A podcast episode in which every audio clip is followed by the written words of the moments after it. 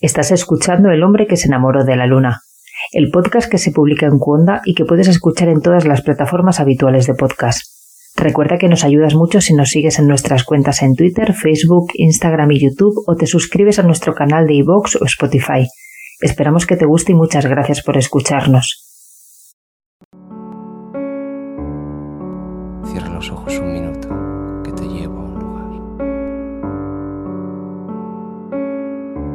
que se enamoró de la luna.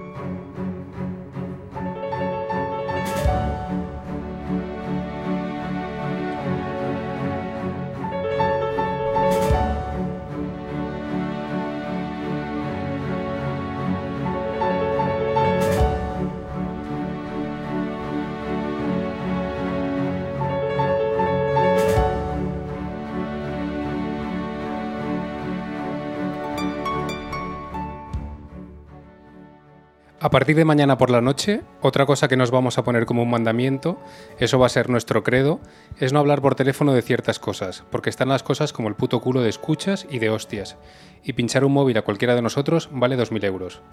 Vamos a llevar un teléfono que solo vamos a usar con una clave, o vamos a organizarnos. A partir de mañana se acabó yo el hablar por teléfono con nadie, pero cuando digo con nadie, es con nadie. Álvaro Pérez, El Bigotes. Conversación intervenida eh, por la Unidad de Delincuencia Económica y Fiscal de la Policía Nacional el 21 de enero de 2009.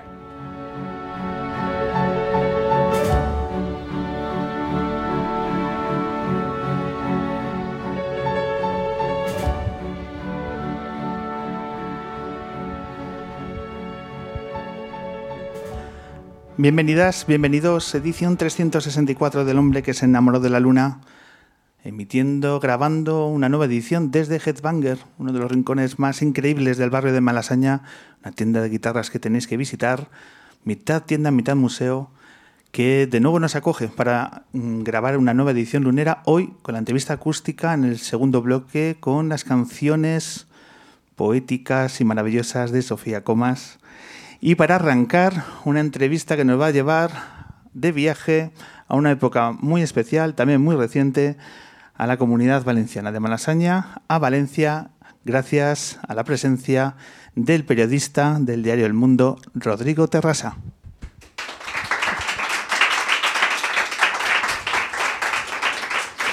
Rodrigo, bienvenido al hombre que se enamoró de la luna. ¿Qué tal? Muchas gracias. ¿Cómo estás? Muy bien, encantado de estar aquí. Has visto que hemos rodeado de, de Headbanger, de tu libro, La ciudad de la euforia, editado por Libros del Cao. Un libro que yo creo que imagino que te estará dejando ante todo mucho trabajo, muchas presentaciones, muchas está, está teniendo bastante impacto. ¿Cómo estás viviendo estas, estas semanas cuando el libro ya en la calle? Pues muy estresado, pero muy contento. O sea, la verdad es que está yendo muy bien, mucho mejor de lo que esperaba. Justo hoy eh, Libros del Cabo ha lanzado la tercera edición. En apenas, bueno, justo un mes cumplió el libro. O sea que encantado con la repercusión que está teniendo, con la reacción que hubo en Valencia en el lanzamiento del libro y luego con, con el impacto que está teniendo en el resto de España. La verdad es que muy contento. Hmm. ¿Lo habéis lanzado en primer lugar en Valencia? Sí, porque coincidía, o sea, se publicó en toda España el 11 de octubre, pero justo coincidía con la Feria del Libro de Valencia, entonces decidimos hacer como todas las presentaciones y la primera promoción allí, que era un poco la tierra de origen de, de la historia que cuenta el libro, y la verdad es que la respuesta fue fantástica. Eh, la ciudad de euforia habla eh, de cómo se instaló toda una red de corrupción en los años más locos del Partido Popular eh, gobernando esa región. Entonces todos tenemos la- las imágenes de las últimas dos décadas de bueno de personajes de que nos irás contando sus personalidades sus grados de relación en diferentes capas de la sociedad pero esta es una historia que arranca antes de lo que podríamos intuir Eh, el libro habla del comienzo de los 90 como el, momento donde eh, está la génesis de- del por qué el Partido Popular en Valencia y esa forma de entender la política comienza a ganar su espacio. Cuéntanos de dónde, de dónde arranca todo esto. Sí, a ver, o sea, yo cuando me, cuando me intenté fijar un inicio para lo que quería contar, para mí era muy sintomático la, la figura de Rafael Blasco. Rafael Blasco, que es un político rel- relativamente poco conocido fuera de Valencia, allí es conocidísimo porque es un caso único. Es un político que fue, ha sido conseller, o sea, consejero con dos partidos distintos, con el PSOE y con el PP, y con prácticamente todos los presidentes que hubo en la Generalitat, y el que más carteras acumuló en la historia. Y él, a finales de los 90, fue expulsado del Partido Socialista por una sospecha de corrupción y unos años después eh, Eduardo Zaplana lo recluta para construir el proyecto político con el que acabaría gobernando el Partido Popular durante dos décadas en la Comunidad Valenciana. Entonces a mí me parecía como muy significativo, como una declaración de intenciones desde el principio muy clara, ¿no? De, alguien que un partido, que, el partido del gobierno expulsa por una sospecha de corrupción y al que tú confías la construcción de tu proyecto político, ya creo que es una declaración de intenciones desde el, desde el primer minuto. Y luego además toda su trayectoria a través de toda su trayectoria prácticamente puedes contar lo que ocurrió en la Comunidad Valenciana durante esos años, por el poder que él fue acumulando, porque es uno de los políticos más brillantes que hubo en la Comunidad Valenciana, uno de los más maquiavélicos, muy vinculado a la sociedad porque su mujer era Consuelo Ciscar, que fue eh, directora del IBAM, que justo estos días está siendo eh, juzgada por otro de los casos que salpicó. Aparte, él era el protagonista para mí del caso más miserable de todos los que hubo en la Comunidad Valenciana, que fue el desvío de las ayudas destinadas al tercer mundo a una red de empresarios afines a él y porque además él acaba en prisión. Y acaba además en prisión, eh, que, que era para mí como una escena prácticamente de película de Scorsese, manejando el carrito con las dosis de metadona para los, mm, para los yonkis que hay dentro de la prisión, dentro de un proyecto que él mismo como conseller de sanidad había implantado antes y compartiendo el módulo de enfermería con Eduardo Zaplana, que entonces estaba ingresado, o sea, estaba preso por y, y ingresado en el módulo de enfermería de la cárcel porque sufría leucemia. Entonces para mí era como una escena de, del irlandés, o sea, de, de ver a, como a las dos personas que, que estuvieron al inicio compartiendo después un módulo dentro de la cárcel como colofón a la historia. Entonces creo que a través de él se podía hilar toda la historia. Es una historia donde los personajes son muy exagerados, pero muy reales. Eh, si tu libro eh, lo lee una persona eh, del norte de Europa o de cualquier otro lado que no, que no conozca un poco la naturaleza de nuestra política, diría, esto es ficción. Y tendría todo el derecho del mundo a pensar que es ficción. Sí, sí, esto es uno de los motivos por los que yo me animé a hacer el libro. Yo recuerdo hace ya años que en Valencia hay un escritor muy famoso que se llama Ferran Torrent, que, que él ha escrito muchas novelas inspiradas en lo que había pasado en la comunidad valenciana, en la que sus personajes que eran ficticios eran fácilmente reconocibles o asociables a los que había en el mundo real. Y recuerdo que una entrevista que le hice entonces, con uno de sus últimos libros, le pregunté, porque además él es periodista, por qué, por qué no utilizaba los nombres reales o lo que había pasado de verdad, porque lo ficcionaba. Me acuerdo perfectamente que él me dijo que no lo hacía porque si alguien, la frase era, si alguien cuenta de verdad lo que pasó aquí, nadie se lo creería. Y era como una frase que tenía dándole vueltas ahí durante un montón de años y pensé, pues que algún día habrá que contar todo esto. Entonces yo hasta 2015 trabajé en la redacción del Mundo en Valencia y en 2015 me vine a Madrid.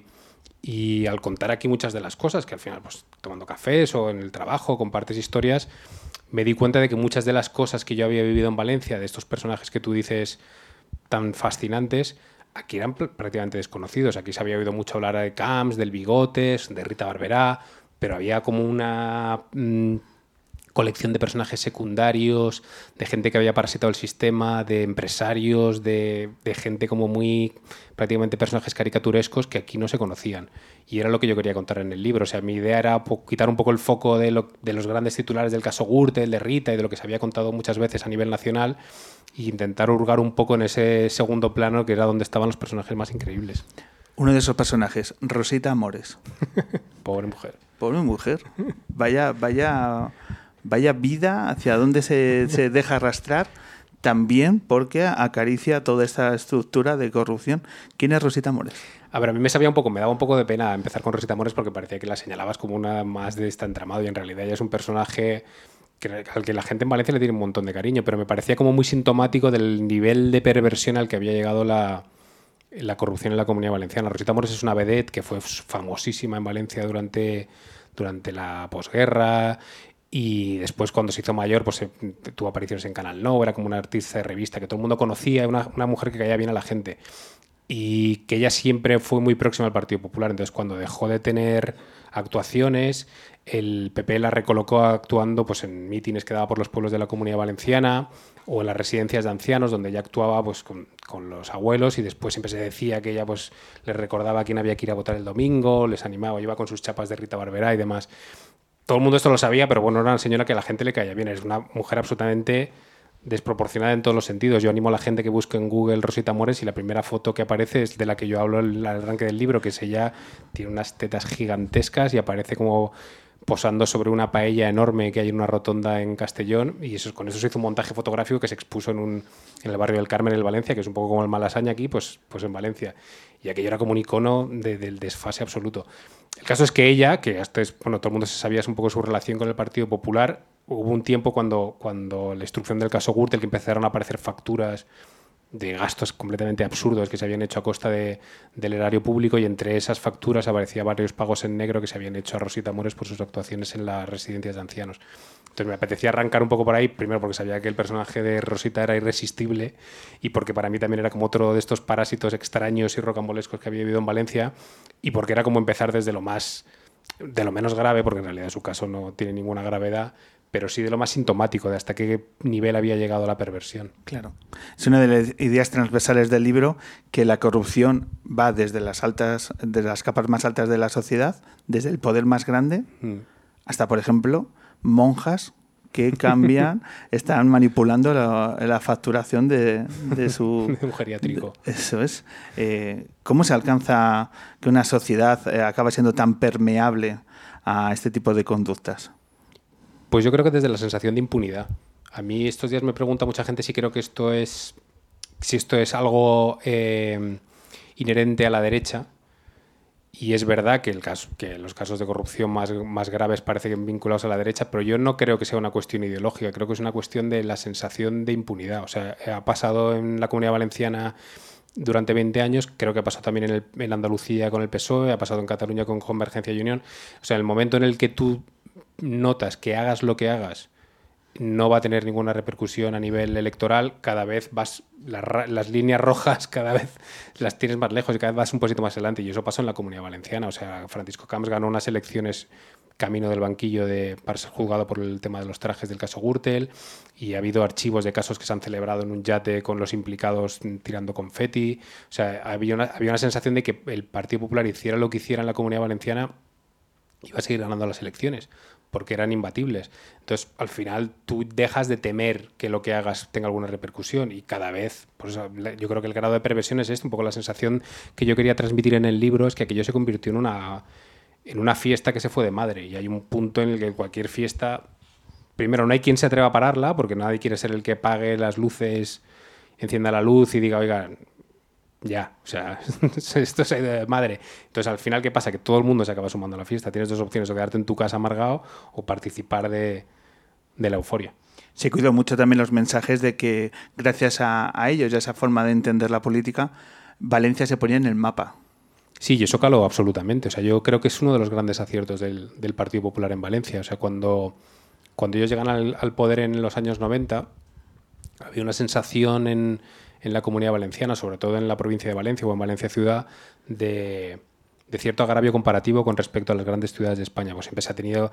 Valencia siempre ha sido como la tercera ciudad o tercera o cuarta ciudad, pero siempre era como una hermana mediana, que ni es tan pequeña como para que reciba una sobreprotección, ni era tan importante como Madrid o Barcelona para gozar de los privilegios que tenían las grandes ciudades. Esto se nota muchísimo en el fútbol, por ejemplo. Yo creo que la afición del Valencia es una de las que más sufre este tipo de, este tipo de complejos, entre comillas. Entonces, el PP eso lo identificó rápidamente. En los años 90 el PSOE gobernaba en España, gobernaba en Barcelona, gobernaba en Sevilla, tenía- estaba la Expo de Sevilla, estaban los Juegos Olímpicos de Barcelona, Madrid creo que era entonces capitalidad cultural algo de esto, y había entonces unas pintadas en Valencia que ponían España 92, Valencia 0, que resume perfectamente la sensación que había entonces.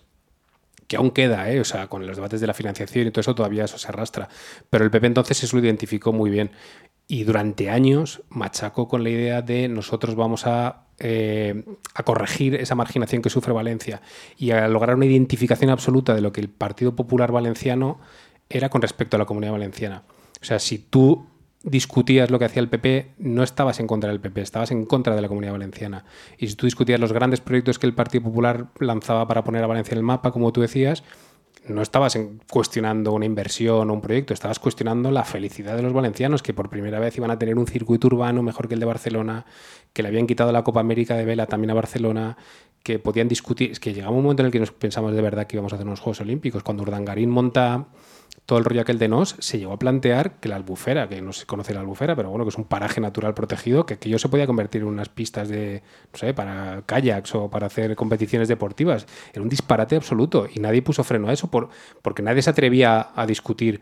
Yo lo cuento en el, en, el libro y lo contado estos días que que hubo un momento en el que se agotaron los smokings en Valencia. O sea, que había tantísimas fiestas y, a- y en eso participábamos todos, por lo que, por lo que tú decías antes. O sea, no, no es, ya no era solamente el Partido Popular, era que había cala permeado absolutamente en la sociedad y ahí participamos periodistas o partidos de la oposición, políticos, empresarios y la propia sociedad valenciana que permitió durante muchísimos años todo esto. Hay una parte de autocrítica también como profesional a la hora de encarar este libro. Sí, sí, absolutamente. O sea, yo, por un lado, hay, yo he tenido durante muchos años cierta sensación de fracaso cuando, primero de culpa por, porque hay cosas que evidentemente todas las, por lo menos los periodistas que estábamos en el día a día tratando con eso sabíamos. O sea, yo creo que no hay nadie que pueda decir, hostia, no me imaginaba que Carlos Fabra era corrupto. O sea, yo creo que no hay nadie que pueda decir eso. O sea, era un tío que ya no es que fuera corrupto, es que él encima lo parecía.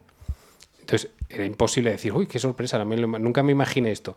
Entonces había muchísimas cosas que todos sabíamos, que sabíamos cómo funcionaba el sistema, muchas cosas que se callaron. Creo que al final se hizo un trabajo genial en la prensa regional durante los últimos tiempos, pero creo mi sensación es que llegamos tarde.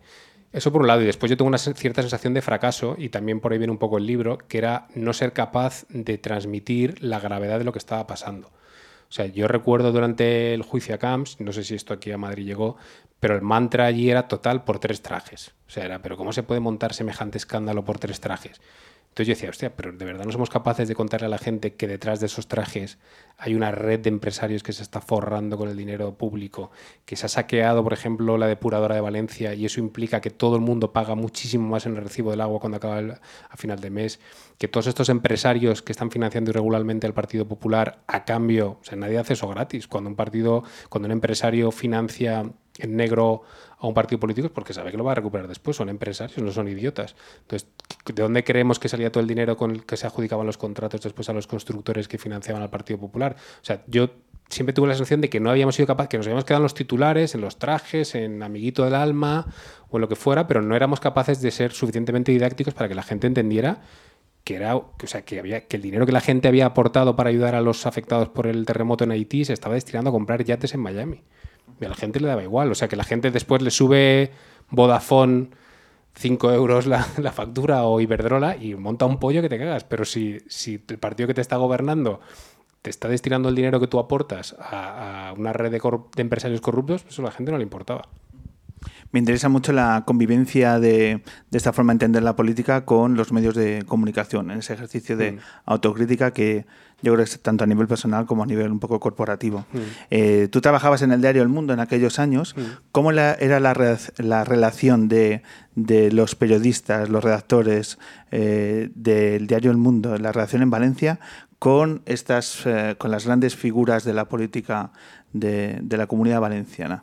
Yo creo que va un poco por fases. Hay un momento en el que esa sensación de impunidad que tiene el partido se transmite también en la redacción, o sea, ellos creen que todos trabajamos para ellos y esto no es una cosa exclusiva del mundo, creo que era en general, en, a nivel, en un periódico a nivel nacional es más complicado, pero cuando trabajas en una delegación que al final funcionaba como un periódico regional, esa relación es mucho más complicada porque tienen hilo directo. Yo he recibido llamadas para cambiar una foto. Cambia por favor, cámbiame por favor la foto de no sé qué consellero, de no sé qué portavoz, porque es que esta no sale guapo. Este tipo de cosas. Esto pasaba.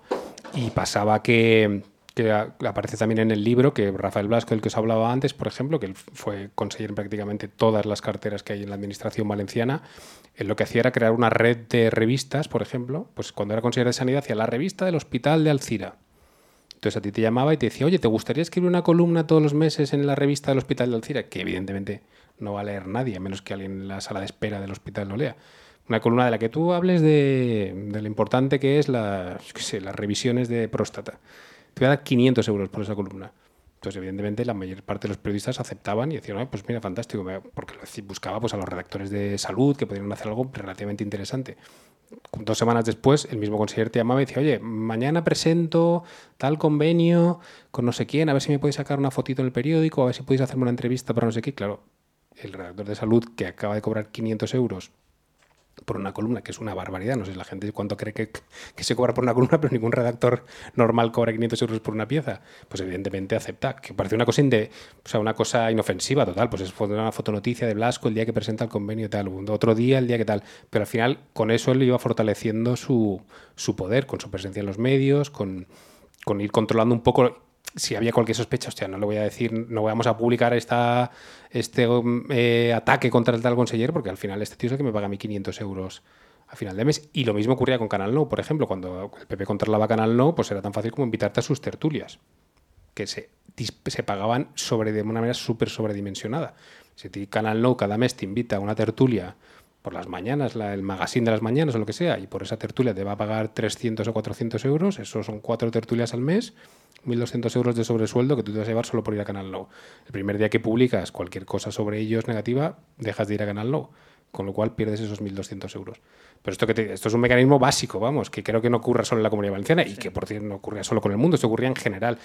Eso es una, una primera fase. Hay una fase en el mundo que yo viví en los últimos años, a, a raíz del caso Gürtel, en el que llega un momento en el que, verdad, la relación del mundo entre y con el Partido Popular no la voy a descubrir yo ahora, creo que es evidente. Éramos un, periódico de centro derecha y siempre había intereses compartidos y, y cierta eh, simpatía por el partido. Hay un momento en el que aquello acaba. Yo recuerdo esa fase perfectamente.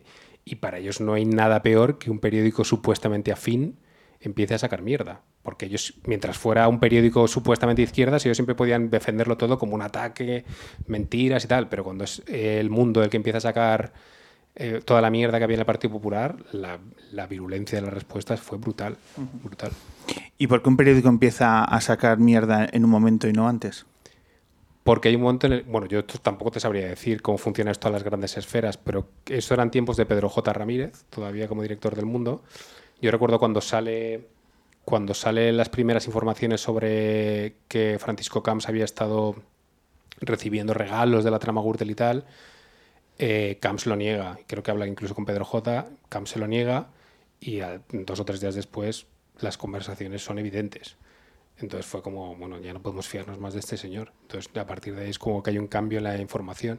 Y hay un, hay un momento en el que es evidente. O sea, que decir, tú puedes intentar encontrar excusas, pero cualquiera que lea el libro, que repase un poco lo que ha pasado durante los últimos 20 años, es imposible tapar o disimular o encontrar una justificación para 20 casos de corrupción. O sea, es que son 20 por lo menos.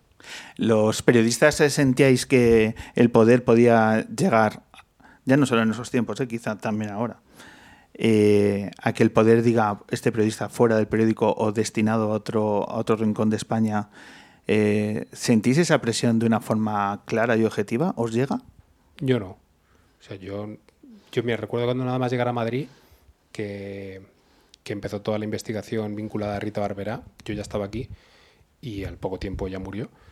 Y claro, yo de repente había llegado a Madrid y era como el ritólogo de cabecera aquí, nadie conocía a Rita. Y Me encanta esa frase, Sí, ritólogo sí. de cabecera. durante un tiempo era, me hinché a hacer tertulias, iba, yo pensé, joder, Madrid es fascinante, yo soy llegar aquí y al Rojo Vivo, a Ana Pastor, no paraba. Y era todo porque, claro, de repente había un periodista en Valencia que se sabía más o menos todo lo que estaba pasando. Y ahí sí recuerdo que algo publiqué que Rita le sentó fatal y llamó al periódico para pedir mi cabeza y tal, porque vino el director, que entonces era David Jiménez, y me dijo, tío, mira que hemos publicado cosas y has sido llegar tú, y es la primera vez que nos piden la cabeza de alguien. Pero, pero no, yo la verdad es que no son nunca. A ver, yo supongo que eh, si eres director o. mm, Pues va, unas presiones brutales, pero a mí eso nunca me ha llegado, la verdad. Otro ejemplo... de- Tampoco me ha llegado ahora, ¿eh? Quiero decir que a raíz del libro, o sea, que pensé, mucha gente me pregunta, ¿has recibido amenazas? ¿Dónde he dicho algo? Y no, no he recibido nada. Otro ejemplo de personaje exageradísimo. El director de la televisión autonómica de Canal No. ¿Qué nos puede contar sobre? Vicente Sanz. Pues es otro personaje de esos que, a mí me daba rabia que no se conocieran fuera de Valencia, que yo siempre pienso, si esto hubiera pasado en Madrid sería un escándalo increíble, y si hubiera pasado en Nueva York sería una serie de HBO, porque él es Él es uno de los que construye también el Partido Popular eh, en los primeros años.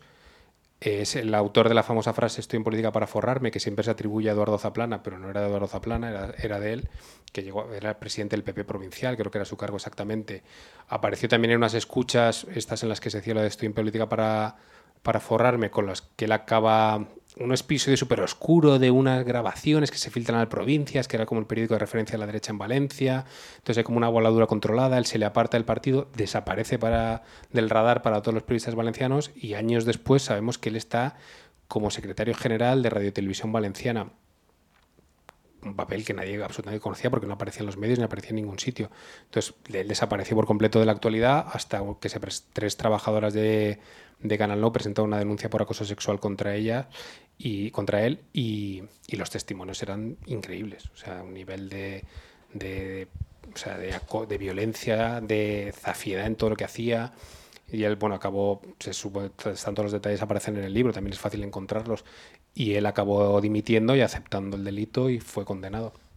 Hay una cosa que ocurre en la lectura del libro que me ocurre también cuando te escucho y es que a veces me siento mal por reírme.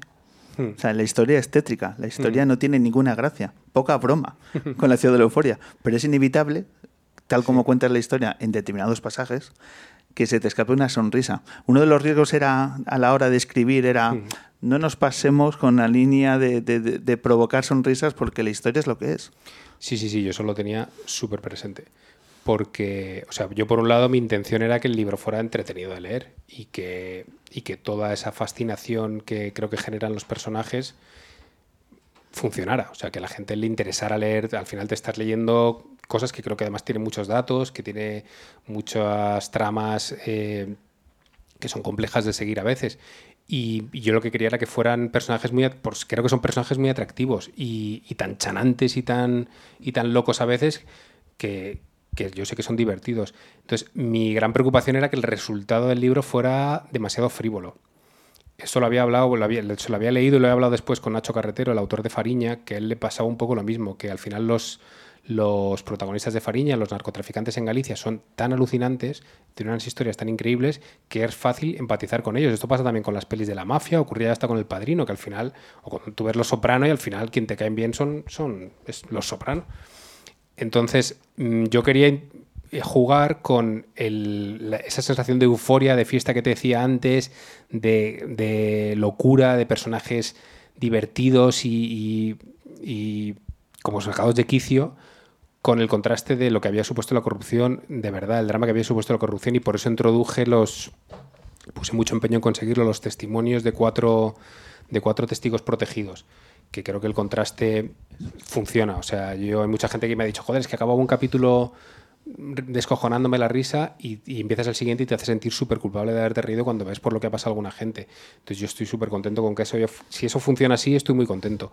Porque además creo que es algo que ocurrió en la realidad en Valencia. O sea, uno de los grandes problemas de, de Valencia en estos años y por los que se perpetuó durante tanto tiempo la corrupción es que esos personajes caían bien es que cuando Alfonso Rus, que era presidente de, la Diputación de Valencia, que tenía un Ferrari de esta rosa, él decía en los mítines, si me votáis, todos tendréis un Ferrari como yo, la gente se descojonaba. Y los periodistas nos reíamos. Hostia, ¿cómo, es eso? ¿Cómo rusta la gente? O sea, era fácil confraternizar con ellos y participar un poco de su risa. Entonces, esa sensación de colegueo, de diversión, me, quería que apareciera en el, en el libro, pero a la vez estaba muy obsesionado con que funcionara el contraste con el drama real que vivió mucha gente con esto.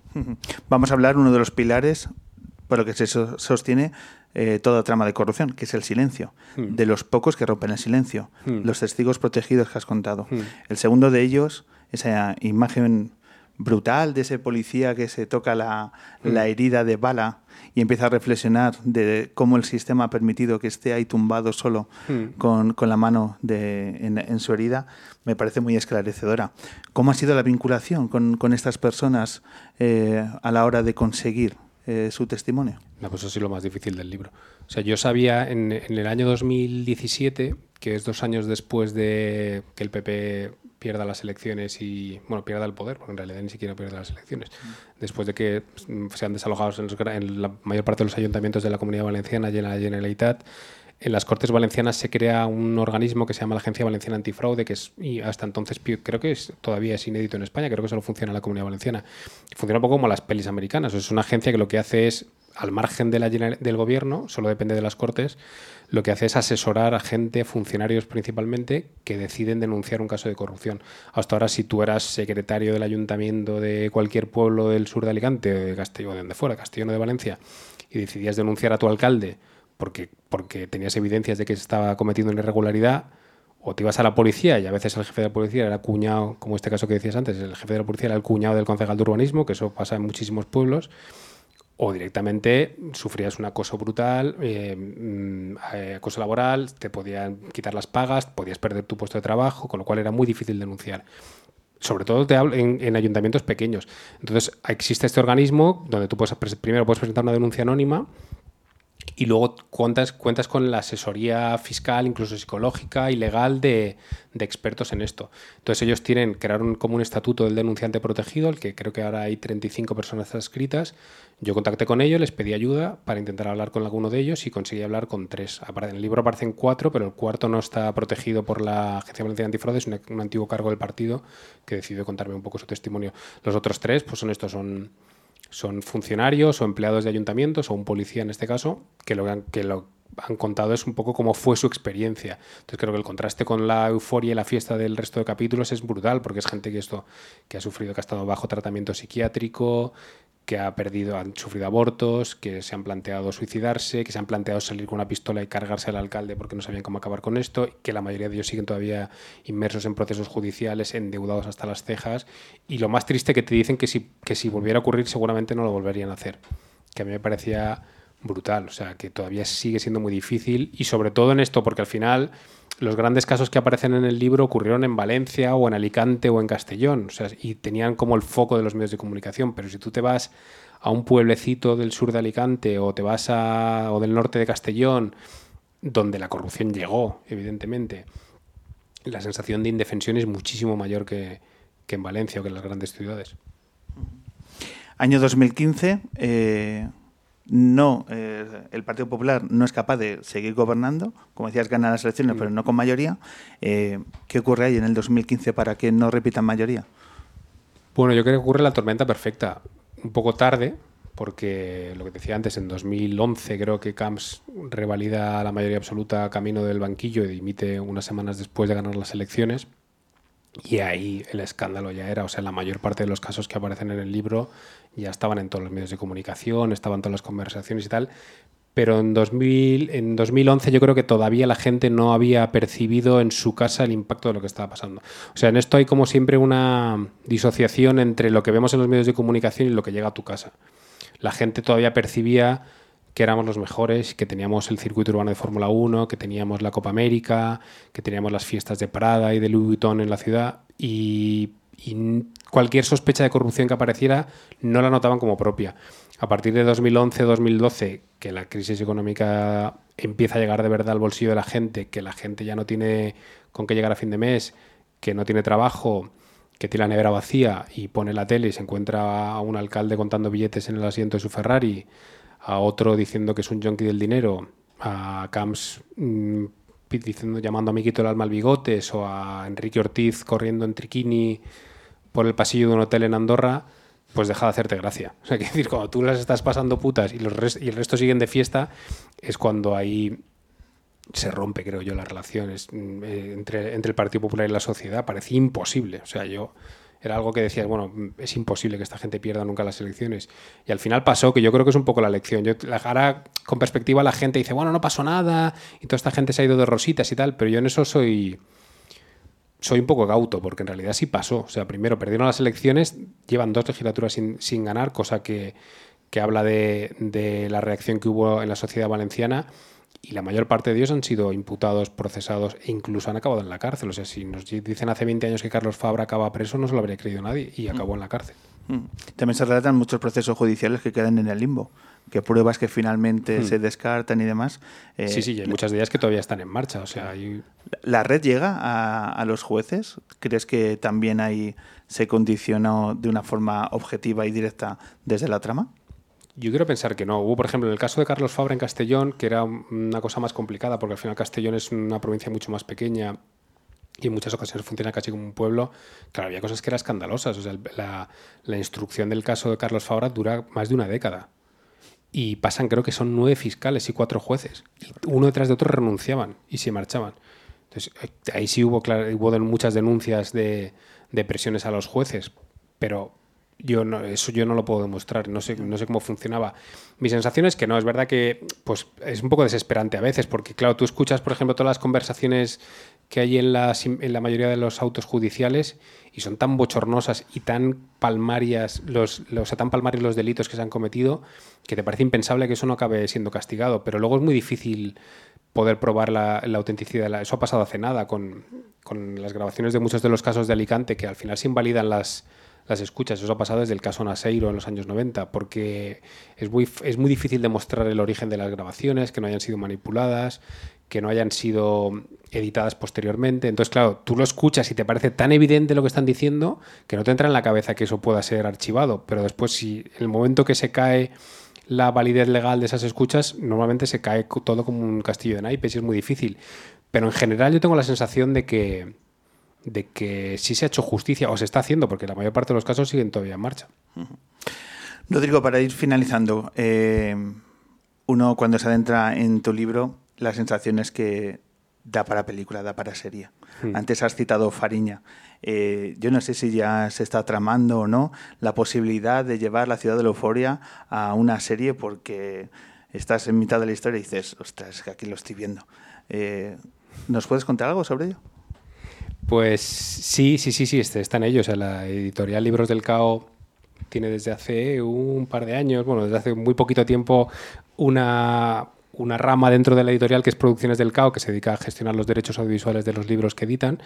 Y uno de los con los que está trabajando es este. Desde hace ya meses está negociando con, con varias productoras interesadas para coproducir algo y ojalá salga adelante. Yo muchas de las cosas, yo soy muy fan de las pelis de mafiosos y de las series de mafiosos y muchas de las cosas que he contado en el libro yo las visualizo como escenas de una película. Es verdad que es difícil porque porque son historias como muy aisladas y no es, no es sencillo seguir a ningún personaje, no hay un protagonista claro en todo lo que pasó en Valencia, pero, pero yo estoy convencido de que antes o después se tiene que hacer en Valencia. Creo que es una de las deudas pendientes en el, en el sector audiovisual en España, es hacer algo de verdad que cuente lo que pasó. No que lo ficcione, es un poco volver al principio lo que decíamos de no que se invente una película americana sobre lo que pasó en Valencia, sino que cuente realmente lo que pasó en España o lo que pasó en la comunidad valenciana, porque aunque parezca increíble, como decía al principio Ferran Torrent, si alguien lo cuenta nadie se lo creerá, creo que el éxito, por lo menos hasta ahora que está teniendo el libro, prueba primero que si hay interés por conocer todo esto que pasó, que ha pasado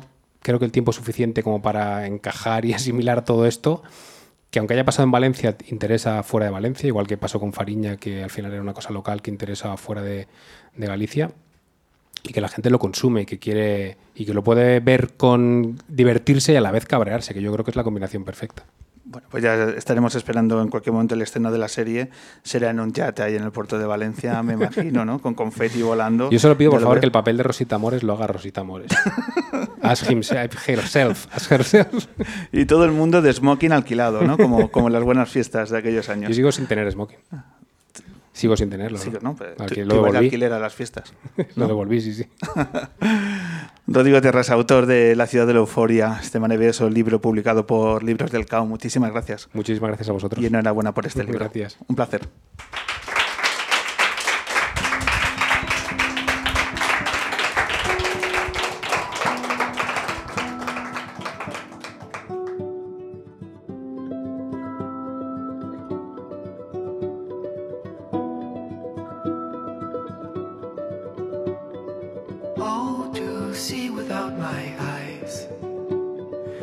First time that you kissed me, boundless by the time I cried.